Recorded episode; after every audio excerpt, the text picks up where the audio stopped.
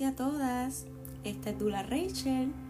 Les debía este episodio sobre PCOS, que es el síndrome de ovarios poliquísticos, desde hace como una semana o más de una semana que este episodio se supone que saliera al aire.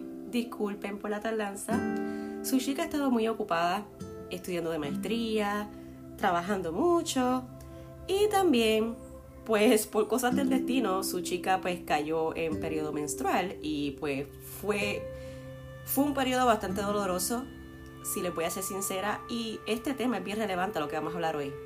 Voy a utilizar también mi experiencia para servirles de ejemplo no y así ustedes también pueden comparar con su historia para saber cómo todas y todos estamos en este mismo bote.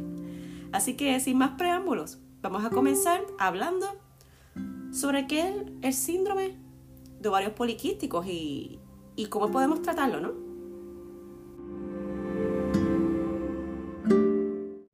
Vamos a comenzar primero definiendo bien sencillo lo que es el síndrome de ovario poliquístico. Según Mayo Clinic, que es una institución que es bien confiable, lo pueden buscar en internet, ellos se dedican a la investigación de cosas de salud, ¿no? Mayo Clinic dice que es un trastorno que es bien común entre las mujeres de edad reproductiva.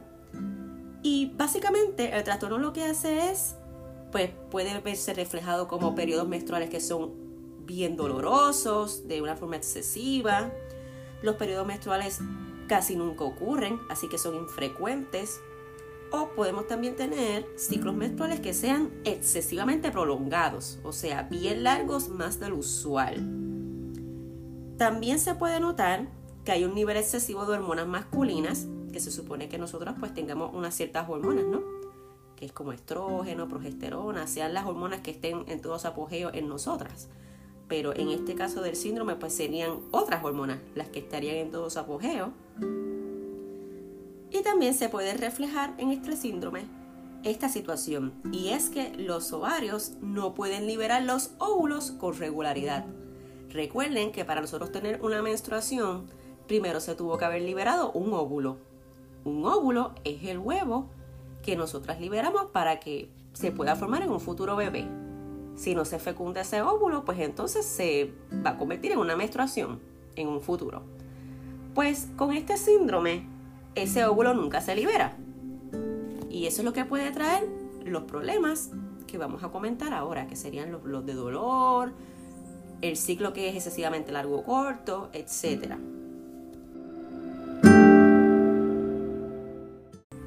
Es bien importante que nosotras estemos, y nosotras nada más no, todo el mundo, toda persona tiene que estar bien pendiente a este síndrome porque, aunque no se sabe la causa exacta, porque el PCOS puede ocurrir por muchas cosas, ¿no? Porque el cuerpo no es perfecto, el cuerpo, pues le pasan cosas y varía según el ambiente que tiene alrededor.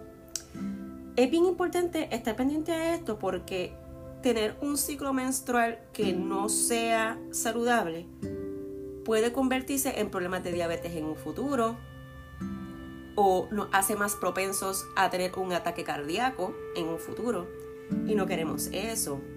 Acuérdense que los ciclos menstruales no son solo para desechar el óvulo que no se fecundó y muchas veces queremos ver la menstruación como algo normal y ya. Pero el tener menstruación saludable o no puede significar que nuestras hormonas estén en balance o no. Y recuerden, si las hormonas en nuestro cuerpo no están bien, pues nuestros órganos tampoco. Y poco a poco el cuerpo se va descompensando. Así que no tomen a la ligera los problemas que podamos tener con la menstruación. Sé que es algo común, que esperamos todos los meses, pero tenemos que estar pendientes siempre a cómo ese ciclo ocurre para entonces nosotros poder prevenir otros problemas de salud.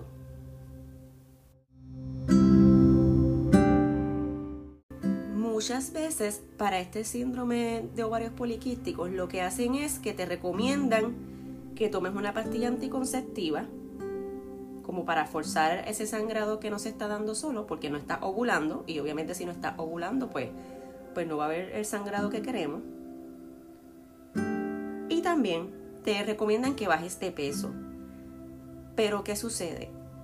Esas dos opciones no son la mejor alternativa para todas las personas que están menstruando, porque no todos somos iguales. Y como yo les dije ahorita, el PCOS puede deberse a diferentes cosas, todavía es un síndrome que se está estudiando, es sumamente misterioso y se puede ver reflejado en las personas de diferentes formas. Y por eso es que cuando te dicen, pues baja de peso o mejora tu dieta y toma una pastilla anticonceptiva y ya, pues no es la mejor opción siempre. Y hay unas cosas que podemos hacer para poder mejorar nuestro estilo de vida, más allá de esas opciones que siempre nos dan medicamentos. Y no voy a culpar a los médicos por esto porque la verdad es que no hay un entrenamiento oficial para estas cosas. Porque el PCOS sigue siendo un misterio, como ya les dije. Les voy a dar una información que está basada en una doctora, se llama Alisa B. Beauty. Oh my god, espero no haber dicho el nombre mal. es una doctora que lo voy a escribir también en la descripción del episodio por si acaso pronuncié el nombre mal. Que ella se especializa en este tema de fertilidad, de concientización de los ciclos menstruales y habla mucho de los PCOS también. Y yo quiero que ustedes lo lean, su contenido, para que ustedes se orienten mejor también. ¿Ok? ¿Qué es lo que ella recomienda para ayudar a la solución del síndrome de ovarios poliquísticos? La primera recomendación que esta doctora nos dice es que tan pronto te despiertes en la mañana, después de 30 minutos, te comas un desayuno que sea alto en proteína y grasas saludables. Y usted dirá, ¿grasa? Sí, porque nosotros las mujeres tenemos un miedo a consumir grasa porque no queremos subir de peso. Pero la verdad es que las grasas son necesarias para el cuerpo también. Son las que producen las hormonas y nos las mantienen en balance. Así que, ¿qué tipo de grasa y proteína podemos comer? Pues usted puede hacer un desayuno que sea de huevos y aguacate. Aguacate es tremenda grasa saludable. Y hay otras grasas también. Y si usted tiene duda, depende de su caso en particular, usted puede ir a un nutricionista que le haga una dieta basada en su caso específico, porque no todos somos iguales, algunos tenemos unos unas situaciones de salud que no nos permiten comer ciertas grasas, pues nada, usted consulte. Pero ya sabe que un ejemplo es ese. Un buen desayuno es huevo y aguacate. Tenemos que consumir grasas y mantenerlo como que acompañado de proteína para que no se exacerbe el estrógeno, porque tampoco queremos que la hormona estrógeno esté muy alta tampoco. Que esa es una de las hormonas que es importante también para nuestro ciclo, pero es como todo. Nosotros necesitamos que los niveles estén donde es, no ni más ni menos. Y esa combinación que ella dijo ahí, de ejemplo, pues es bien buena para eso.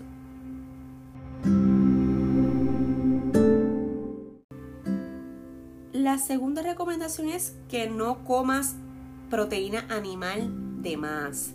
Sí, en la primera recomendación ella nos dijo puedes consumir huevos con aguacate porque también la proteína es importante, ¿no? Y el huevo es tremendo para eso.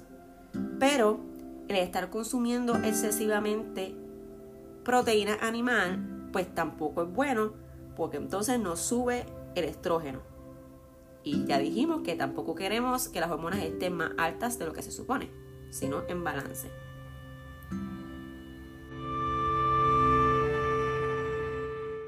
Tercera recomendación, no le coja miedo a los carbohidratos. Mire mi gente, el cerebro utiliza como primera opción de energía los carbohidratos. Y esta dieta, esta cultura de estar bajo dieta es terrible para nuestro cuerpo y más para las personas que tienen útero. Necesitamos carbohidratos, no le coja miedo. Ahora, ¿qué carbohidratos voy a consumir? Pues tú vas a tratar de evitar los carbohidratos que son refinados. Y lo dicen las cajas, refine trata de evitar esa palabra. Y no es que deje de comer pan y deje de comer pasta, pero entonces busca productos que no digan refinados. E incluso hay pastas que están hechas de otra cosa, que evitan el flour. Hay pastas hechas de calabaza, de otras cosas. Pues usted busque otras opciones, pero no tiene que vivir infeliz. Y mire, en, el arroz, que eso nos gusta mucho a los hispanos, a los puertorriqueños especialmente. Usted puede comer arroz, pero trate de que sea integral o hecho de quinoa, Y si va a consumir arroz blanco, pues entonces yo les recomiendo que se eduque sobre la dieta japonesa. Los japoneses consumen el arroz de forma correcta. Busque cómo ellos los preparan para que entonces usted consuma el arroz blanco de una forma saludable. No es cogerle miedo a las comidas, podemos vivir normal, es cuestión de organización. Y ya sabe que si tiene duda de algo, vaya a donde un nutricionista para que le haga como una organización, ¿no? De cómo vamos a comer. Pero no tenga miedo a comer. Necesitamos comer para las hormonas. Cuarta recomendación, cuidado con la cafeína. Y eso nos gusta mucho a los puertorriqueños y yo hasta tiemblo hablando de esta recomendación, pero tengo que decir la verdad. La cafeína, recuerde, sí es un antioxidante el café, es muy bueno hasta para la digestión, pero tienes que tener cuidado de no pasarte de dos tazas de café. Y si eres una persona con deficiencia de vitamina B, que te hace el laboratorio y sale que tienes deficiencia, pues entonces deberías tomar solamente una taza de café al día o cuidado sin ninguna. Como les dije, depende de su caso. Yo en lo personal no me paso de dos tazas de café y trato que esas dos tazas de café sean pequeñas, casi pocillo. Porque yo sé que el café tiene propiedades buenas de antioxidante, pero no queremos abusar de las hormonas, ¿no? Y por eso es que no me paso de ahí. ¿Qué pasa con el café? Lo que sucede con el café es que te baja la absorción de la vitamina B, B de burro. Y la vitamina B es bien importante para que esa ovulación ocurra. Recuerden que si no ovulamos, pues no va a haber periodo. Y eso se acumula dentro del cuerpo y algo que no se libera, pues nos puede hacer mucho daño. Así que tenga cuidado con la cafeína. Y si usted ve que reduciendo las tazas de café, como quiera no ovulas, no tienes periodo o tus periodos simplemente son más largos o más dolorosos, pues quita la cafeína del todo experimenta con decaf y si tampoco con decaf funciona, pues no tomes café de ningún tipo, punto. Yo sé que es difícil para nosotros los puertorriqueños y para otras personas, ¿no? Que son hispanohablantes, que eso está dentro de nuestro ADN, como quien dice. Pero es por nuestra salud.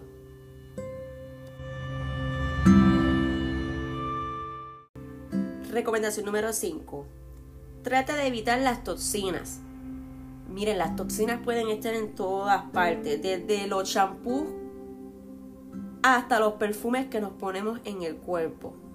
E incluso a las que están embarazadas se les recomienda más todavía que tengan cuidado con los productos que usen en la vida diaria, porque esas toxinas de esos químicos pueden llegar a la placenta de nuestros bebés, porque pasan, pasan por piel. Así que imagínense, si le hacen daño a bebé, desde tan lejos, imagínense a nosotras normalmente usando los productos todos los días. Así que usted tenga cuidado. Busque en internet la lista de ingredientes que en Europa no se permiten en los productos. Europa es bien, bien fuerte con eso. Busque esa lista de los ingredientes que ellos no permiten y compárela con los productos que usted tiene. Y descarte lo que tenga eso. En el sistema americano, pues tristemente hay muchos ingredientes que se supone que no usemos y ellos lo usan como quiera. Así que usen el ejemplo de Europa y busquen información para que entonces usted pueda usar productos que no le afecten.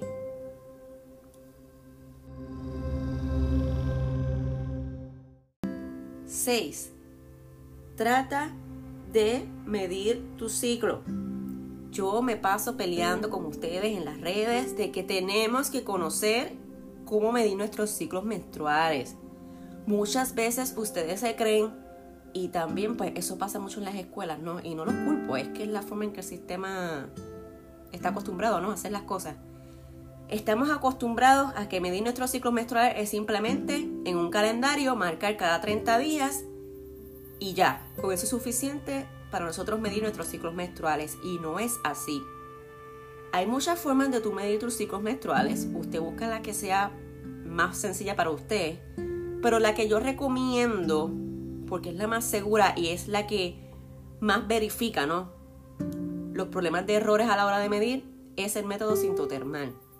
El método sintotermal consta de tu medir tus signos de fertilidad todos los días con temperatura, observación de secreciones vaginales y otros signos y síntomas que usted como persona individual pues los puede notar a medida que el ciclo sigue progresando.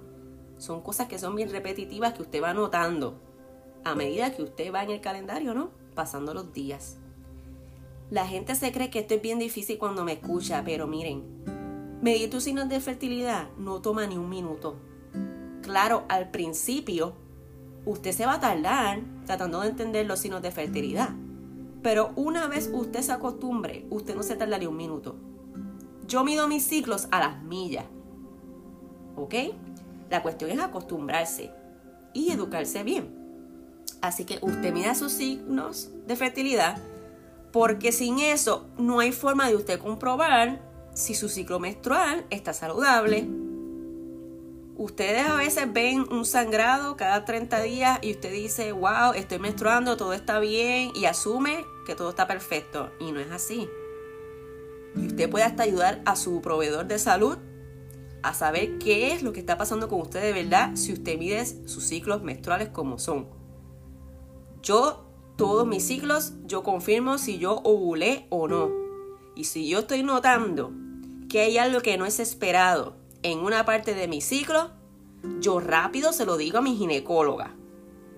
Y la ayuda mucho a diagnosticarme. Así que imagínese, usted puede prevenir un montón de problemas de salud con simplemente segundos de su día de que usted mida su ciclo menstrual. Sígame para que entonces usted pueda aprender cómo hacerlo. Pero de verdad esto es bien importante porque las hormonas suben y bajan durante nuestros ciclos menstruales. Y si hay un problema, se nota cómo esa hormona se afecta en las medidas.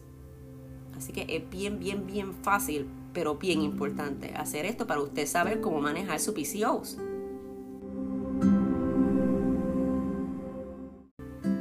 Penúltima recomendación. Tienes que atacar la deficiencia. Tienes que tomar suplementos. Vaya a donde un nutricionista. Todas tenemos una deficiencia diferente. Usualmente las puertorriqueñas tenemos problemas con la vitamina D. D de dedo. A pesar de que tenemos mucho sol, que uno cree que, wow, vivimos en un sitio tropical, hay mucho sol, así que no vamos a tener problema con eso. Pues no Genéticamente las investigaciones lo dicen, nosotros tenemos mucho problema absorbiendo esa vitamina. Y esa vitamina es tremenda para balancear las hormonas. Así que usted hágase pruebas de laboratorio, vea sus niveles de vitamina D o de otra vitamina. Y consuma cosas que le ayuden a suplementar eso. Si nosotros tenemos deficiencia, nuestro cuerpo no se va a enfocar en mejorar nuestra salud menstrual eso puede traer problemas después de salud que no queremos. Así que note como algo tan sencillo nos puede afectarle por vida. Una cosa que es bien buena también para suplementar nuestras deficiencias son los alimentos fermentados, los probióticos. Son cositas que ayudan a nuestro microbioma, que son las bacterias buenas de nuestro cuerpo, que ayudan a mantener el balance en todos nuestros órganos esas bacterias son, como quien dice, las que nos protegen, nuestros Avengers del cuerpo. Y si usted pues no ataca las deficiencias de vitamina y no las alimenta, esas bacterias buenas, pues ahí es que vienen los problemas de desbalance. El aceite y filtro de nuestro cuerpo pues no va a funcionar.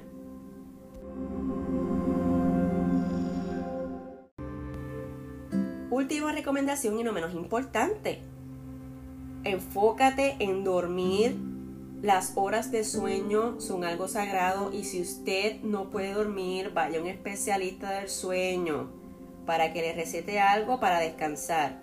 No se coja a relajo en no dormir bien. Muchas veces por nuestra cultura de vida ajetreada relajamos con eso, pero la verdad es que el dormir tiene mucho que ver en cómo se producen las hormonas. Y si nosotros no dormimos bien, ahí es que vienen los problemas. También, además de dormir, tiene que ir a la par los ejercicios de resistencia, alzar pesas, aunque sean pesitas de dos libras, no importa. pero ese tipo de ejercicio se ha descubierto en investigaciones recientes que es bien terapéutico para promover la salud de los ciclos menstruales. Cardio es importante, claro, para la salud cardiovascular, pero en las personas que tenemos problemas con los ciclos menstruales, pues se recomienda mejor enfocarse en alzar pesa. Y sí puedes hacer cardio, pero no va a ser la prioridad. Así que usted trate de hacer ejercicios lentos, pero añadiendo peso. Y concéntrese también en descansar. Eso es bien importante. Así que véalo como una rutina física que es pausada. Nos seguimos moviendo, pero tomamos mucha prioridad en el descansar y en el movernos de forma gentil. Eso yo lo he ido incorporando poco a poco en mi rutina diaria e incluso he notado cómo he mejorado mejor en mi peso y en mis niveles de energía. Cuando yo trataba de estar corriendo y de hacer muchos aeróbicos, yo no me sentía tan bien como ahora que me estoy enfocando más en alzar pesa. Lo he notado con experiencia propia, incluso en la forma en que me duelen los periodos. Y hablando de periodos, eh, una de las razones por las que me tardé lanzando este podcast, ya lo mencioné al principio, era porque tuve un ciclo menstrual bien fuerte. Este último ciclo fue doloroso, intenso y no, no me han diagnosticado síndrome de ovario poliquístico porque yo ovulo, pero el PCOS no es solo eso en no liberar óvulos, nunca. El PCOS también se puede ver como, ya yo les dije, como ciclos menstruales que son bien fuertes. Y eso es un tipo de PCOS, es bien común. Y déjeme decirle que me pasó y sé por qué fue. Yo he estado teniendo niveles de estrés bien altos porque estoy estudiando. No me estoy enfocando en la actividad física que ya les recomendé. Y también no estoy comiendo bien estoy comiendo mucha porquería afuera, consumiendo mucha cafeína para estudiar, que sé que no se debe hacer. Y miren lo que pasó. Un ciclo menstrual bien fuerte que no me permitió mandarles este episodio a ustedes. Así que coja consejo. Aunque usted no haya sido diagnosticada con este síndrome, créame que si usted tiene un periodo que es bien fuerte o más largo o corto de lo normal, aunque no le hayan hecho el diagnóstico, usted considérese que tiene PCOS y trátese como tal.